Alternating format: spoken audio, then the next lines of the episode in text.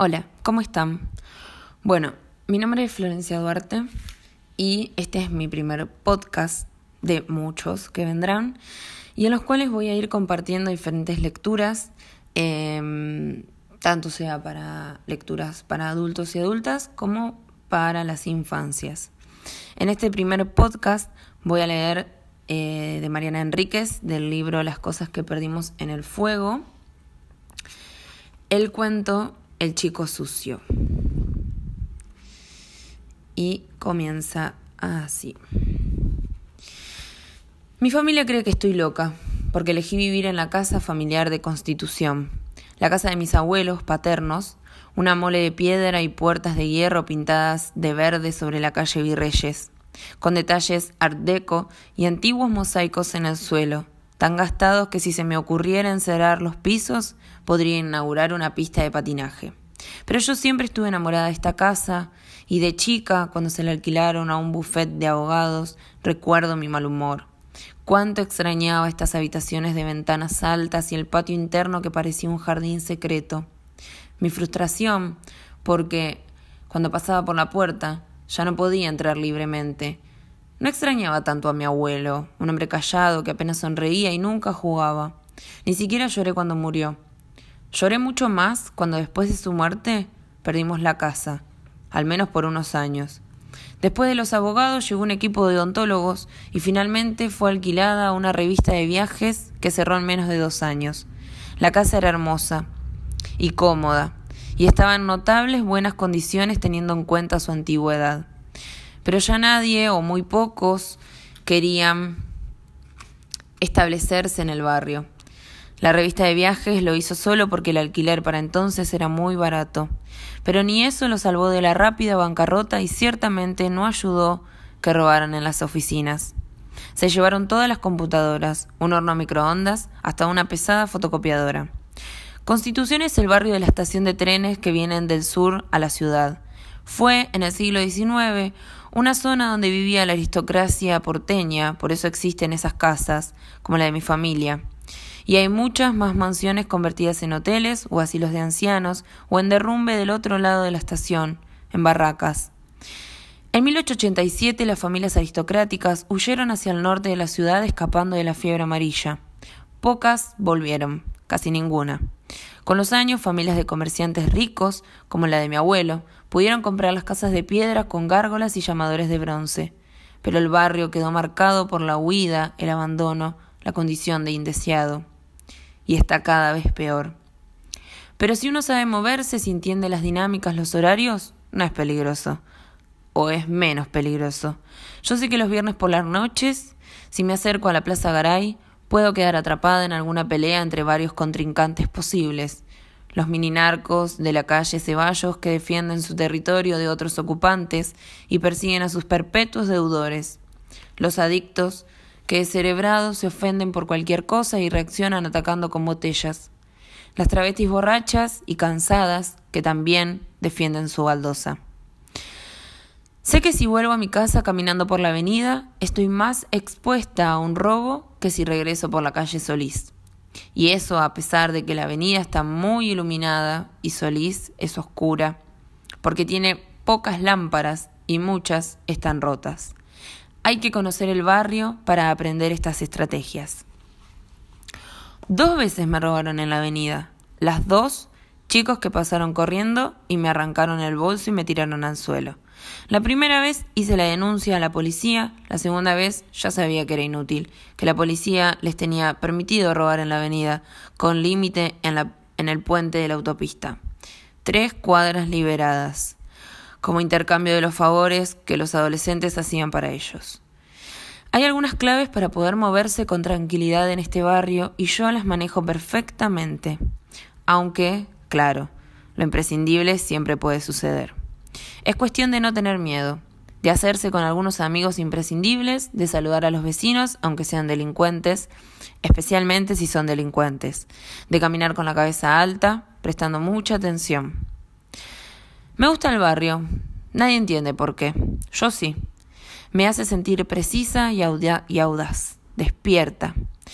No quedan muchos lugares como Constitución en la ciudad que salvo por las villas de la periferia, está más rica, más amable, intensa y enorme, pero fácil para vivir.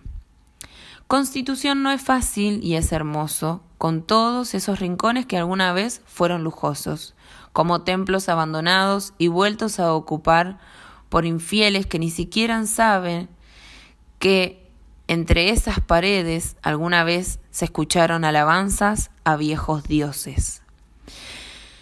También vive mucha gente en la calle, no tanta como en la Plaza Congreso, a unos dos kilómetros de mi puerta.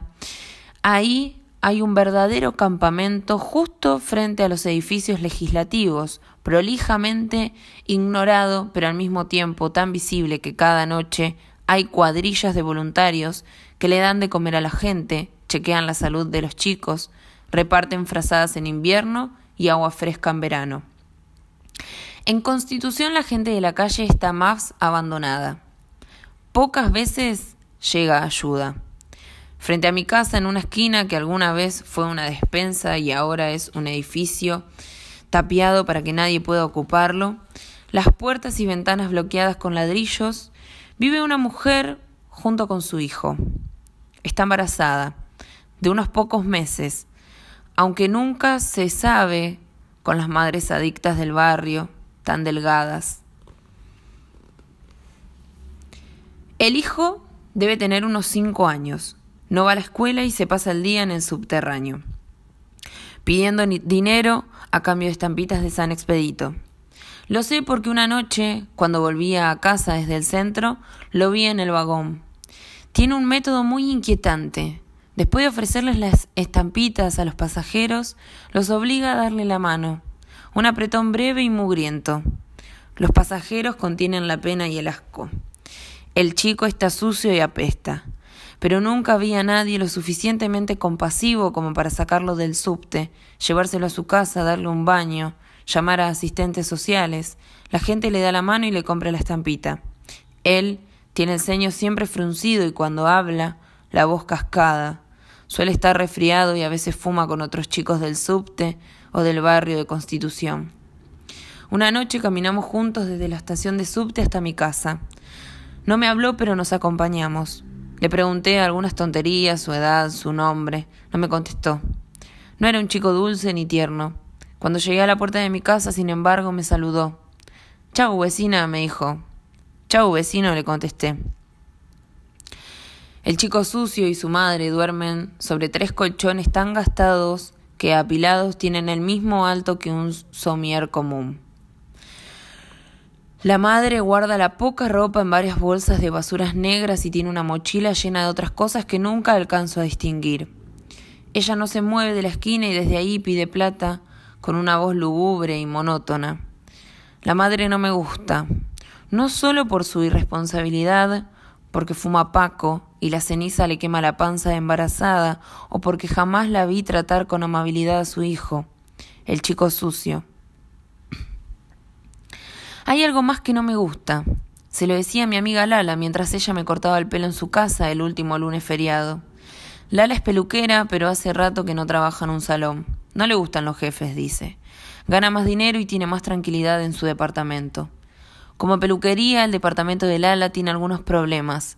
El agua caliente, por ejemplo, que llega de manera intermitente, porque el calefón le funciona pésimo y a veces, cuando me está lavando el pelo después de la tintura, recibo un chorro de agua fría sobre la cabeza que me hace gritar.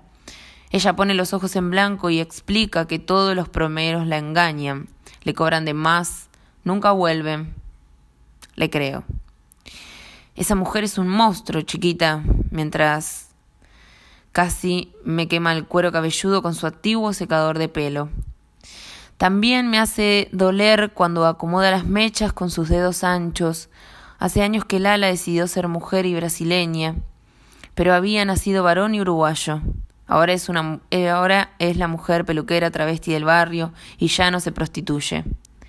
Fingir el acento portugués le resultaba muy útil para seducir hombres cuando era puta en la calle pero ahora no tiene sentido.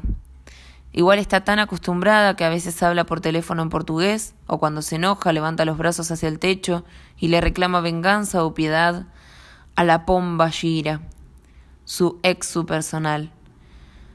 para quien tiene un pequeño altar en el rincón de la sala donde corta el pelo, justo al lado de la computadora, que está encendida en chat perpetuo.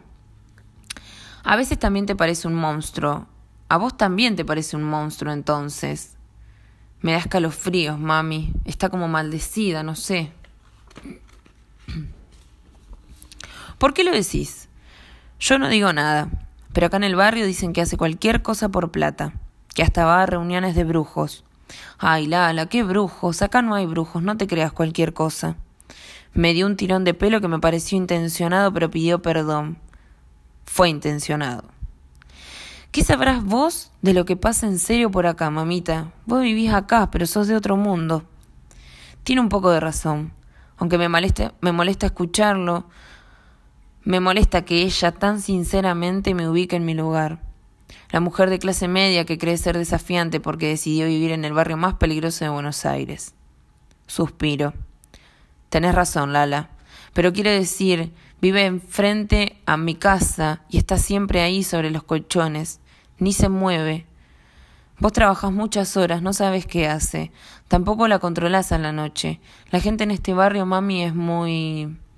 ¿Cómo se dice? Ni te das cuenta y te atacaron. ¿Sigilosa? Eso. Tenés un vocabulario que da envidia. Oh no, Sarita. Es fina ella. Sarita está esperando que Lala termine con mi pelo desde hace unos 15 minutos, pero no le molesta esperar. Ojea las revistas. Sarita es una travesti joven que se prostituye en la calle Solís y es muy hermosa. Contale, Sarita, lo que me contaste a mí. Pero Sarita frunce los labios como una diva de cine mudo y no tiene ganas de contarme nada. Mejor. No quiero escuchar las historias de terror del barrio, que son todas inverosimiles y creíbles al mismo tiempo y que no me dan miedo, al menos de día. Por la noche cuando trato de terminar trabajos atrasados y me quedo despierta y en silencio para poder concentrarme, a veces recuerdo las historias que se encuentran en voz baja y compruebo que la puerta de calle esté bien cerrada y también la del balcón. A veces me quedo mirando la calle, sobre todo la esquina donde duermen el chico sucio y su madre, totalmente quietos, como muertos sin nombre. Una noche después de cenar sonó el timbre. Raro, casi nadie me visita a esa hora, salvo Lala. Alguna noche que se siente sola y nos quedamos juntas escuchando rancheras tristes y tomando whisky. Cuando miré por la ventana a ver quién era, nadie abre la puerta directamente en este barrio si suena el timbre cerca de la medianoche. Vi que ahí estaba el chico sucio. Corrí a buscar las llaves y lo dejé pasar. Había llorado, se le notaban en los surcos claros que las lágrimas habían marcado en su cara mugrienta. Entró corriendo, pero se detuvo antes de llegar a la puerta del comedor, como si necesitara mi permiso, o como si tuviera miedo de seguir adelante. ¿Qué te pasó? le pregunté. Mi mamá no volvió, dijo. Tenía la voz menos áspera, pero no sonaba como un chico de cinco años. ¿Te dejó solo? Sí, con la cabeza. ¿Tenés miedo? Tengo hambre, me contestó. Tenía miedo también, pero ya estaba lo suficientemente endurecido como para no reconocerlo frente a un extraño que además tenía casa, una casa linda y enorme, justo enfrente de su interperie. Bueno, le dije. Pasa. Estaba descalzo, la última vez que lo había visto llevaba puestas unas zapatillas bastante nuevas. ¿Se las habría quitado por el calor? ¿O alguien se las habría robado durante la noche? No quise preguntarle. Lo hice sentarse en una silla de la cocina y metí en el horno un poco de arroz con pollo. Para la espera, un té queso en un rico pan casero. Comió mirándome a los ojos, muy serio, con tranquilidad. Tenía hambre, pero no estaba famélico. ¿A dónde fue tu mamá? Se encogió de hombros. ¿Se va seguido? Otra vez se encogió de hombros. Tuve ganas de sacudirlo y enseguida me avergoncé. Necesitaba que lo ayudase, no tenía por qué saciar mi curiosidad morbosa, y sin embargo algo en su silencio me enojaba. Quería que fuera un chico amable y encantador, no este chico hosco y sucio que comía el arroz con pollo lentamente, saboreando cada bocado y eructaba después de terminar su vaso de Coca-Cola, que sí, bebió con avidez y pidió más. No tenía nada para servirle de postre, pero sabía que la heladería de la avenida iba a estar abierta. En verano atendía hasta después de la medianoche. Le pregunté si quería ir y me dijo que sí, con una sonrisa que le cambiaba la cara por completo. Tenía los dientes chiquititos y uno debajo se le estaba por caer. Me daba un poco de miedo salir tan tarde y encima hacia la avenida, pero la heladería solía ser territorio neutral. Casi nunca había robos ahí, tampoco peleas. No llevé cartera y guardé un poco de plata en el bolsillo del pantalón. En la calle el chico sucio me dio la mano y no lo hizo con la indiferencia con que saludaba a los compradores de estampitas en el subte. Se aferró bien fuerte, a lo mejor todavía estaba asustado. Cruzamos la calle, el colchón sobre el que dormía con su madre seguía vacío. Tampoco estaba la mochila, o ella se la había llevado o alguien se la había robado cuando la encontró ahí sin su dueño. Teníamos que caminar tres cuadras hasta la heladería y elegí la calle, la calle Ceballos, una calle extraña que podía ser silenciosa y tranquila algunas noches. Las travestis menos esculturales, las más gorditas o las más viejas, elegían esa calle para trabajar. Lamenté no tener zapatillas para calzar al chico sucio. En las veredas solía haber restos de vidrio, de botellas rotas y no quería que se lastimara. Él caminaba descalzo con gran seguridad. Estaba acostumbrado. Esa noche las tres cuadras estaban casi vacías de travestis, pero, no, pero estaban llenas de altares. Recordé lo que se celebraba. Era 8 de enero, el día del gauchito Gil, un santo popular de la provincia de Corrientes que se venera en todo el país y especialmente en los barrios pobres, aunque hay altares por toda la ciudad, incluso en los cementerios. Antonio Gil, se cuenta, fue asesinado por desertor a fines del siglo XIX. Lo mató un policía, lo colgó de un árbol y lo degolló. Pero antes de dormir el gaucho desertor le dijo Si quieres que tu hijo se cure, tenés que rezar por mí. El policía lo hizo porque su hijo estaba muy enfermo y el chico se curó. Entonces el policía bajó a Antonio Gil del árbol, le dio sepultura y en el lugar donde se había desangrado se fue levantando un santuario, que existe hasta hoy y que todos los veranos recibe a miles de personas. Me encontré contándole la historia del gaucho milagroso al chico sucio y paramos frente a uno de los altares. Ahí estaba el santo de yeso, con la camisa celeste y el pañuelo rojo al cuello. Una vincha roja también y una cruz en la espalda también roja. Había varias telas rojas y alguna bandera chica roja. El color de la sangre, el recuerdo de la injusticia y el degüello. Pero nada era macabro y siniestro. El gaucho trae suerte, cura, ayuda y no pide mucho a cambio, apenas que se le hagan estos homenajes y a veces un poquito de alcohol, o la peregrinación al santuario de Mercedes en Corrientes. Con un calor de 50 grados y los devotos que llegan a pie, en buses, a caballos, de todas partes, hasta desde la Patagonia, las velas alrededor lo hacían parpadear en la semi-oscuridad. Le encendí una de las que se había apagado y con la llama prendí un cigarro. El chico sucio parecía inquieto.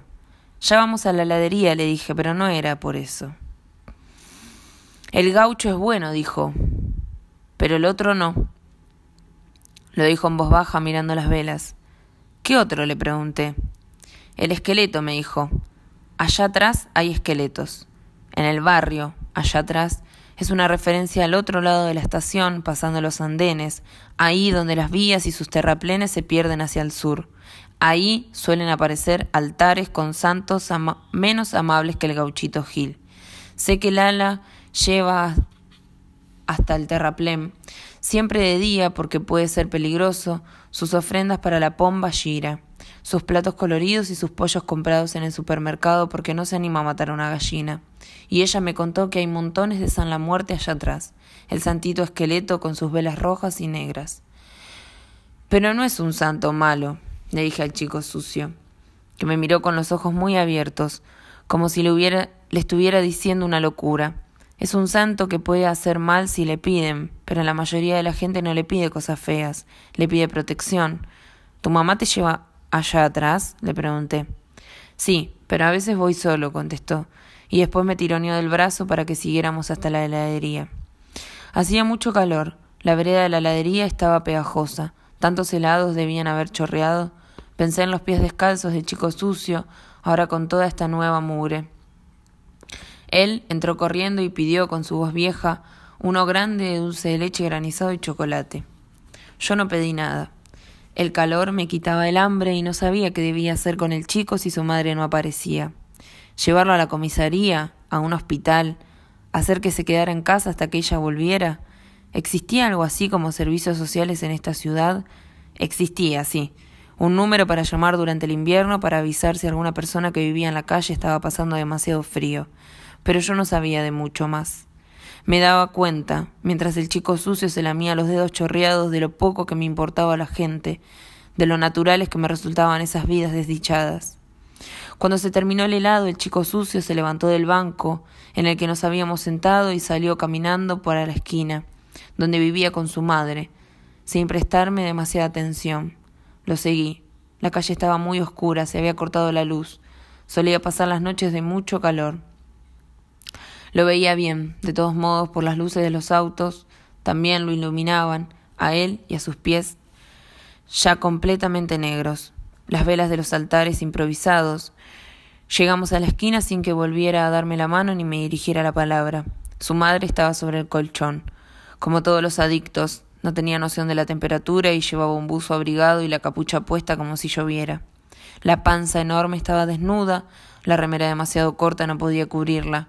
El chico sucio la saludó y se sentó en el colchón. No dijo nada. Ella estaba furiosa. Se me acercó rugiendo. No hay otra forma de describir el sonido. Me recordó a mi perra cuando se rompió la, la cadera y estaba enloquecida de dolor, pero había dejado de quejarse y solamente gruñía. ¿A dónde te lo llevaste, hijo de puta? ¿Qué le querés hacer? ¿Eh? Ni se te ocurra tocar a mi hijo. Estaba tan cerca que le veía cada uno de los dientes, cómo le sangraban las encías, los labios quemados por la pipa, el olor alquitrán en el aliento. Le compré un helado, le grité, y retrocedí cuando vi que tenía una botella rota en la mano con la que pensaba atacarme. Rajá te corto, hija de puta. El chico sucio miraba al suelo, como si no tuviera estuviera pensando, pasando nada, como si no nos conociera ni a su madre ni a mí. Me enojé con él Qué es agradecido el pendejo, pensé, y salí corriendo. Entré en mi casa lo más rápido que pude, aunque las manos me temblaban y me costó encontrar la llave. Encendí todas las luces, en mi cuadra no se había cortado la electricidad, por suerte. Tenía miedo de que la madre mandara a alguien a buscarme, a pegarme, no sabía qué podía pasarle por la cabeza. No sabía qué amigos tenían la cuadra, no sabía nada de ella. Después de un rato subí al primer piso y la espié desde el balcón. Estaba acostada boca arriba fumando un cigarrillo. El chico sucio parecía dormir a su lado. Me fui a la cama con un libro y un vaso de agua, pero no pude leer ni prestarle atención a la tele. El calor parecía más intenso con el ventilador encendido, que solo revolvía aire caliente y atenuaba los ruidos de la calle. A la mañana me obligué a desayunar antes de salir a trabajar. El calor ya era sofocante y el sol apenas terminaba de salir. Cuando cerré la puerta, lo primero que noté fue la ausencia del conchón en la esquina de enfrente. No quedaba nada del chico sucio y su madre. No habían dejado atrás ni una bolsa, ni una mancha, ni una colilla de cigarrillo. Nada. Como si nunca hubiesen estado ahí. El cuerpo apareció una semana después de la desaparición del chico sucio y su madre. Cuando volví a trabajar con los pies hinchados por el calor y soñando con la frescura de mi casa de techos altos y ambientes grandes que ni el verano más infernal podía calentar del todo, encontré la cuadra enloquecida, con tres patrulleros de la policía, la cinta amarilla que aísla las zonas donde ocurrió un delito y cantidad de gente amontonada justo fuera del perímetro. No me costó reconocer a Lala con sus zapatos de taco blancos y su, y su rodete dorado. Estaba tan nerviosa que se había olvidado de ponerse las pestañas postizas del ojo izquierdo y su cara parecía simétrica, casi paralizada de un lado. ¿Qué pasó? Encontraron a una criatura. ¿Muerta? ¿Qué te parece? Degollada. ¿Tenés cable, amor mío? A Lala le habían cortado la conexión por falta de pago hacía meses. Nos metimos en mi casa, nos acostamos en la cama a ver la televisión, con el ventilador del techo dando giros peligrosos de tan rápido y la ventana del balcón abierta por si escuchábamos algo desde la calle que valiera la pena. Sobre la cama, en una bandeja, puse una jarra helada de jugo de naranja y Lala reinó sobre el control remoto. Era extraño ver nuestro barrio en la pantalla, escuchar por la ventana a los periodistas que corrían, asomarnos y encontrar las camionetas de los diferentes canales. Era extraña la decisión de esperar los detalles del crimen por televisión, pero las dos conocíamos bien la dinámica del barrio. Nadie iba a hablar, no con la verdad, al menos durante los primeros días. Primero, el silencio, por si alguno de los involucrados en el crimen merecía lealtad aunque fuera el horrible crimen de un chico. Primero, la boca callada. En unas semanas empezarían las historias. Todavía no. Ahora era el momento de la tele. Temprano, alrededor de las ocho de la noche, cuando Lara y yo empezamos una larga velada que arrancó con jugo de naranja, siguió con pizza y cerveza y terminó con whisky, abrí una botella que me había regalado mi padre. La información era escueta, en el estacionamiento en desuso de la calle Solís había aparecido un chico muerto, degollado. Había colocado la cabeza a un costado del cuerpo. A las diez se sabía que la cabeza estaba pelada hasta el hueso y que no se había encontrado pelo en la zona. También que los párpados estaban cosidos y la lengua mordida. No se sabía si por el propio chico muerto o... y esto le arrancó un grito al ala, por los dientes de otra persona. Los programas de noticias siguieron con la información hasta la, hasta la trasnoche, renovando periodistas cubriendo en vivo desde la calle. Los policías, como de costumbre, no decían nada ante las cámaras, pero suministraban información constantemente a la prensa. Para la medianoche nadie había reclamado el cuerpo. También se sabía que había sido torturado. El torso estaba cubierto de quemaduras de cigarrillos. Sospechaban un ataque sexual que se confirmó alrededor de las dos de la mañana, cuando se filtró un, primer informe de los peritos forenses. Y a esa hora nadie reclamaba el cuerpo, ni un familiar, ni madre, ni padre, ni hermanos, ni tíos, ni primos, ni vecinos, ni conocidos. Nadie. El chico decapitado, decía la televisión, tenía entre cinco y siete años era difícil calcularlo porque en vida había estado mal alimentado. Me gustaría verlo, le dije a Lala. No seas loca. ¿Cómo van a mostrar un chico decapitado? ¿Para qué lo quieres ver? Qué macabra que sos. Siempre fuiste mostrita, la condesa morbosa en el palacio de la calle. Es que, Lala, me parece que lo conozco. ¿A quién conoces a la criatura? Le dije que sí y me puse a llorar. Estaba borracha, pero también estaba segura de que el chico sucio era ahora el chico decapitado. Le conté a Lala el encuentro, esa noche que me había tocado el timbre. ¿Por qué no lo cuidé? ¿Por qué no averigüé cómo sacárselo a la madre? ¿Por qué al menos no le di un baño?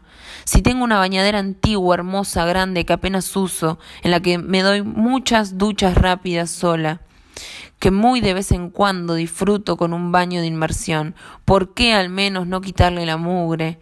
Y no sé, comprarle un patito o esos palitos para hacer burbujas y que jugara. Tranquilamente podría haberlo bañado y después nos íbamos a tomar el helado. Y sí, era tarde. Pero en la ciudad hay hipermercados que no cierran nunca y venden zapatillas y le podría haber comprado un par. ¿Cómo lo dejé andar descalzo de noche por estas calles oscuras? No tendría que haberlo dejado volver con su madre. Cuando ella me amenazó con la botella, tendría que haber llamado a la policía para que la metieran presa y quedarme yo con el chico, o ayudar a que entrara en adopción con una familia que lo quisiera, pero no.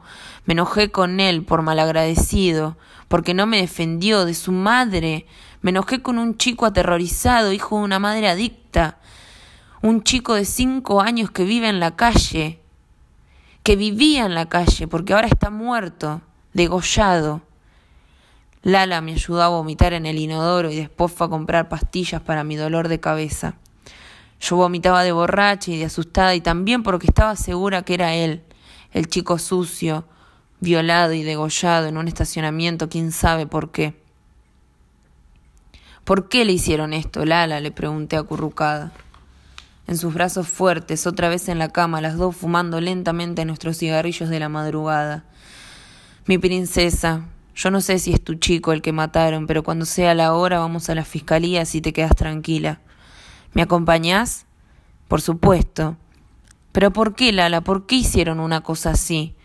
Lala apagó el cigarrillo en un plato que estaba al lado de la cama y se sirvió otro vaso de whisky. Lo mezcló con Coca-Cola y revolvió el hielo con un dedo. Yo no creo que sea tu chico a este que mataron. Se ensañaron. Es un mensaje para alguien. ¿Es una venganza narco? No más los narcos matan así. Nos quedamos calladas. Tuve miedo. ¿Había narcos así en Constitución? como los que me sorprendían cuando leía sobre México, diez cadáveres sin cabeza colgando de un puente, seis cabezas arrojadas desde un auto a la escalinata de una legislatura, una fosa común con setenta y tres muertos, algunos decapitados, otros sin brazos. Lala fumó en silencio y puso el despertador. Decidí faltar a la oficina para ir directo a la fiscalía y contar todo lo que sabría sobre el chico sucio. Por la mañana todavía, con dolor de cabeza, preparé café para las dos, para Lala y para mí. Ella pidió usar el baño, escuché la ducha y supe que iba a pasar al menos una hora ahí adentro. Encendí otra vez el televisor. El diario no tenía información nueva. Tampoco iba a encontrarla en Internet, que sobre todo sería un caldero de rumores y locura. El noticiero de la mañana decía que había aparecido una mujer a reclamar al chico decapitado, una mujer llamada Nora, que había llegado a la morgue con un bebé recién nacido en brazos y algunos familiares. Cuando escuché lo del bebé recién nacido, el corazón me dio un golpe en el pecho. Era definitivamente el chico sucio entonces. La madre no había ido a buscar el cuerpo antes, porque qué casualidad más espantosa. La noche del crimen había sido la noche del parto. Tenía sentido. El chico sucio había quedado solo mientras su madre paría y entonces... Entonces, ¿qué? Sí era un mensaje, sí era una venganza. No podía estar dirigido a esa pobre mujer que había dormido frente a mi casa tantas noches, esa chica adicta que debía tener poco más de veinte años. A lo mejor el padre, eso, el padre, ¿Quién sería el padre del chico sucio? Pero entonces las cámaras enloquecieron, los camarógrafos corrían, los cronistas se quedaban sin alientos, todos se arrojaban sobre la mujer que salía de la fiscalía y gritaban Nora, Nora. ¿Quién cree que le hizo esto a Nachito? Se llama Nacho, susurré. Y de pronto ahí estaba, en pantalla, Nora, un primer plano de su llanto y sus gritos, y no era la madre del chico sucio, era una mujer completamente diferente, una mujer de unos treinta kilos, de unos treinta años, ya canosa, morena y muy gorda, los kilos que había ganado en el embarazo, seguramente. Casi lo contrario de la madre del chico sucio. No se entendía lo que gritaba, se caía, alguien la sostenía por detrás, una hermana seguramente. Cambié de canal, pero todos tenían a esta mujer gritando hasta que un policía se interpuso entre los micrófonos y los gritos y apareció un patrullero para llevársela. Había muchas novedades, se las conté a Lala, sentada en el inodoro mientras ella se afeitaba, arreglaba su maquillaje, se recogía el pelo con un prolijo rodete. Se llama Ignacio, Nachito, y la familia lo había denunciado desaparecido el domingo, pero cuando vieron por televisión lo que pasaba no pensaron que era su hijo porque este chico, Nachito, desapareció en Castelar, son de Castelar. Pero es lejísimo eso. ¿Cómo terminó acá? Ay, princesa, qué espanto todo esto. Yo levanté todos mis turnos, ya decidí. No se puede cortar del pelo después de esto. Tiene el ombligo cosido también. ¿Quién, la criatura? Sí, parece que le arrancaron las orejas. Reina, en este barrio nadie duerme más, yo te digo. Acá seremos delincuentes, pero esto es satánico. Eso están diciendo, que es satánico. No, satánico no. Dicen que fue un sacrificio, una ofrenda a San la Muerte. Salve Pompa, Pomba Gira, salve María Padilla. Anoche te conté que el chico me dijo de San la Muerte. No es él, Lala, pero él sabía. Lala se arrodilló frente a mí y me clavó sus enormes ojos oscuros. Usted, princesa, no va a decir nada de esto, nada, ni a la fiscal ni a nadie. Anoche yo estaba loca de dejarla ir de dejarla ir a ver a la jueza. Nada de nada. Nosotras somos una tumba, con perdón de la palabra. La escuché, tenía razón. Yo no tenía nada que decir, nada que contar, apenas una caminata nocturna con un chico de la calle que había desaparecido como solían desaparecer los chicos de la calle. Sus padres se mudan de barrio y se lo llevan con ellos. Se unen a una bandita de ladrones, niños o de limpiavidrios en la avenida o de mulas de droga. Como cuando los usan para vender droga, tienen que cambiarlos de barrio seguido. Hacen campamento en una estación de subte. Los chicos de la calle no se quedan nunca en un solo lugar. Pueden durar un tiempo, pero siempre se van. También se escapan de sus padres o se van porque aparece un tío lejano que se compadece y se los lleva a su casa, lejos, en el sur una casa sobre una calle de tierra, a compartir una habitación con cinco hermanos, pero al menos a estar bajo techo. No era raro para nada que madre e hijo hubiesen desaparecido de un día para otro. El estacionamiento donde había aparecido el chico decapitado no quedaba en el recorrido que el chico sucio y yo habíamos hecho esa noche. ¿Y lo de San la Muerte? Casualidad. Lala decía que el barrio estaba lleno de devotos de San la Muerte. Todos los inmigrantes paraguayos y la gente de Corrientes eran fieles del santito, pero por eso no los convertía en asesinos. Ella era devota de la Pombayira, que tiene el aspecto de una mujer demonio con cuernos y tridentes, ¿y eso la convertía en una asesina satánica? Claro que no. Quiero que te quedes unos días conmigo, Lala. Pero claro, princesa, yo misma me preparo mis aposentos. A Lala le encantaba mi casa. Le gustaba poner música bien alto y bajar las escaleras lentamente con su turbante y un cigarrillo. Una mujer fatal negra. Soy la, Josephine Baker, decía, y después se lamentaba por ser la única travesti de constitución que tenía la remota idea de quién era Josephine Baker. No tenés noción de las brutas que son estas chicas nuevas, ignorantes y huecas como una cañería. Cada vez vienen peor. Está todo perdido.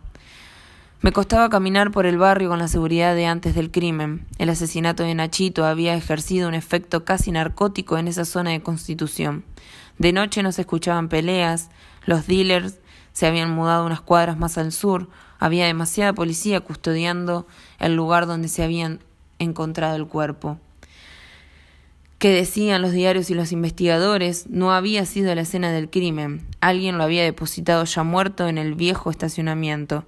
En la esquina donde solían dormir el chico sucio y su madre, los vecinos hicieron un altar para el degolladito, como lo llamaban, y pusieron una foto que decía Justicia por Nachito. A pesar de las aparentes buenas intenciones, los investigadores no se creían del todo la conmoción del barrio. Al contrario, pensaban que estaban cubriendo a alguien. Por eso la fiscal había ordenado interrogar a muchos vecinos. A mí también me llamaron a declarar. No le avisé a Lala para que no se desesperara. A ella no le había llegado la notificación. Fue una entrevista muy corta y no dije nada que pudiera servirles. Esa noche había dormido profundamente. No, no escuché nada. Hay varios chicos de la calle en el barrio, sí. Me mostraron la foto de Nachito, negué haberlo visto. No mentía, era completamente distinto a los chicos del barrio. Un gordito con hoyuelos y pelo bien peinado. Jamás había visto un chico así. Y sonriente, por constitución. No, nunca vi altares de magia negra en la calle ni en ninguna casa solamente del gauchito Gil por la calle Ceballos. ¿Si sabía que el gauchito Gil había muerto degollado? Sí, todo el país conoce el mito. Yo no creo que tenga que ver con el gauchito. ¿Ustedes sí? No, claro. No tienen que contestarme nada. Bueno, como sea, yo no creo, pero no sé nada sobre rituales. Trabajo como diseñadora gráfica para un diario, para un suplemento moda y mujer, ¿Por qué vivo en Constitución? Es la casa de mi familia, es una casa hermosa, la pueden ver cuando vayan para el barrio. Claro que les aviso si escucho de algo, por supuesto. Si me cuesta dormir como a todos, tenemos mucho miedo. Estaba claro que no sospechaban de mí porque tenían que hablar con los vecinos. Volví a casa en colectivo para evitar las cinco cuadras que debía caminar si usaba el subterráneo. Desde el crimen prefería no usar el subterráneo porque no quería encontrarme con el chico sucio y al mismo tiempo quería volver a verlo de una manera obsesiva, enfermiza. A pesar de las fotos, a pesar de las pruebas, incluso de las fotos del, del cadáver que un diario había publicado para falso escándalo y horror del público que agotó varias ediciones con el chico decapitado en portada, yo seguía creyendo que el chico sucio era el muerto, o que sería el próximo muerto. No era una idea racional, se lo dije a Lala en la peluquería la tarde que decidí volver a teñirme las puntas de rosa. Un trabajo de horas. Ahora nadie hojeaba revistas, ni se pintaba las uñas, ni mandaba mensajes de texto cuando tenía que esperar su turno en la peluquería de Lala. Ahora nada más se hablaba del degolladito. El tiempo de silencio prudencial se había terminado, pero yo todavía no había oído que nadie nombrara a un sospechoso más que de manera general. Sarita contaba que en su pueblo, en el Chaco, había pasado algo similar, pero con una nena. La encontraron con la cabeza al costado también, y muy violada. Pobre Almita, toda cagadita alrededor estaba. Sarita, por favor, te pido, dijo Lala. Pero si fue así, ¿qué querés que te cuente? Esas son cosas de brujos. La policía cree que son narcos, dije yo. Está lleno de narcos brujos, dijo Sarita. Allá en el Chaco no sabes lo que es. Hacen rituales para pedir protección. Por eso le cortaron la cabeza y la pusieron al lado izquierdo. Creen que si hacen estas ofrendas no los agarra la policía porque las cabezas tienen poder. No son narcos nada más. También están en la venta de mujeres.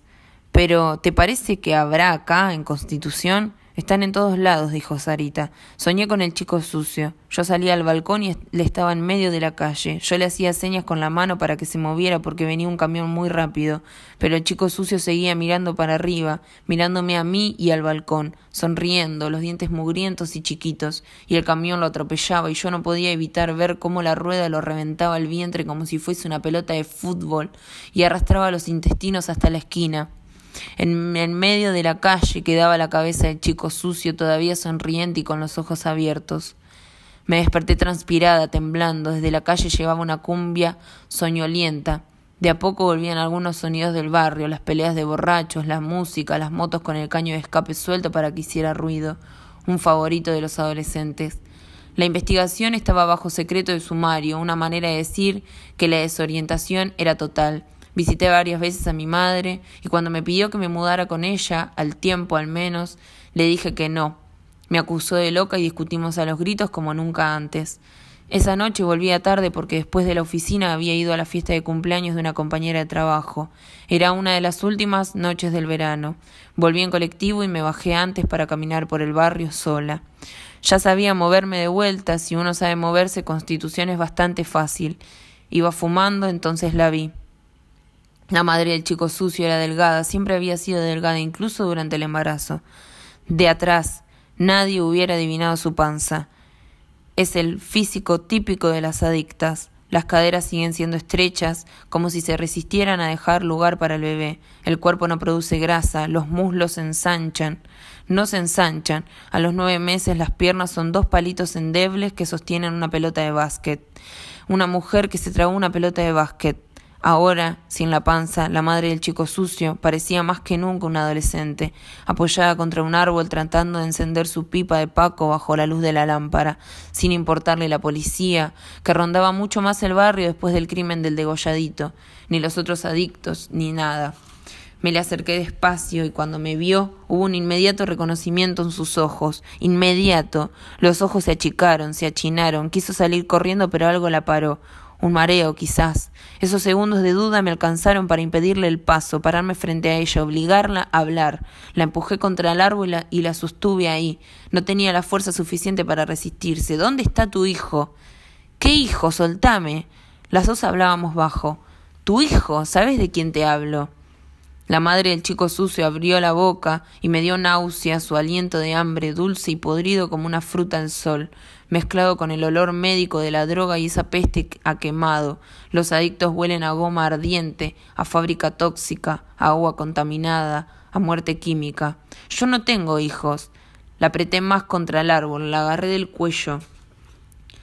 No sé si sentía dolor, pero le clavé las uñas. Igual no iba a recordarme dentro de unas horas. Yo tampoco le tenía miedo a la policía. Además, no iban a preocuparse demasiado por una pelea entre mujeres. ¿Me vas a decir la verdad? Hasta hace poco estabas embarazada. La madre del chico sucio quiso quemarme con el encendedor, pero alcancé a verle la intención. La mano delgada que quería acercar la llama a mi pelo. Quería incendiarme la hija de puta. Le apreté la muñeca tan fuerte que el encendedor cayó a la vereda. Dejó de resistirse.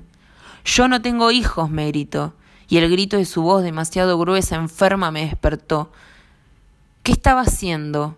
¿Ahorcando a una adolescente moribunda frente a mi casa? A lo mejor mi madre tenía razón, a lo mejor tenía que mudarme, a lo mejor, como me había dicho, tenía una fijación con la casa porque me permitía vivir aislada, porque ahí no me visitaba nadie, porque estaba deprimida y me inventaba historias románticas sobre un barrio, un barrio que la verdad era una mierda, una mierda. Una mierda.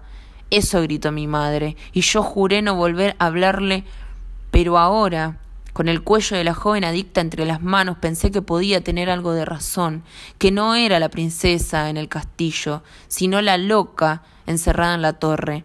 La chica adicta se soltó de mis manos y empezó a correr despacio, estaba media ahogada, pero cuando llegó a mitad de cuadra, justo donde la iluminaba el farol principal, se dio vuelta, se reía y la luz dejaba ver que le sangraban las encías. Yo se los di, me gritó. El grito fue para mí. Me miraba a los ojos con ese horrible reconocimiento y después se acarició el vientre vacío con las dos manos y dijo bien claro y alto. Y a este también se los di. Se lo prometí a los dos. La corrí, pero era rápida. O se había vuelto rápida de pronto, no sé. Cruzó la Plaza Garay como un gato y logré seguirla, pero cuando el tráfico se largó en la avenida, ella consiguió cruzar entre los autos y yo no. Ya no podía respirar, me temblaban las piernas, alguien se acercó a preguntarme si la chica me había robado y dije que sí, con la esperanza de que la persiguieran, pero no, solamente me preguntaron si estaba bien, si quería tomar un taxi, que me habían robado. Un taxi. Sí, dije. Paré uno y le pedí que me llevara a mi casa, solamente cinco cuadras. El chofer no se quejó. Estaba acostumbrado a este tipo de viajes breves en este barrio, o a lo mejor no tenía ganas de rezongar. Era tarde, debía ser su último viaje antes de volver a su casa. Cuando cerré la puerta no sentía el alivio de las habitaciones frescas, de la escalera de madera, del patio interno, de los azulejos antiguos, de los techos altos. Encendí la luz y la lámpara parpadeó. Se va a quemar, pensé, voy a quedar a oscuras, pero finalmente se estabilizó. Aunque daba una luz amarillenta, antigua, de baja tensión, me senté en el piso con la espalda contra la puerta. Esperaba los golpes suaves de la mano pegajosa del chico sucio o el ruido de su cabeza rondando por la escalera. Esperaba el chico sucio que iba a pedirme otra vez que lo dejara pasar.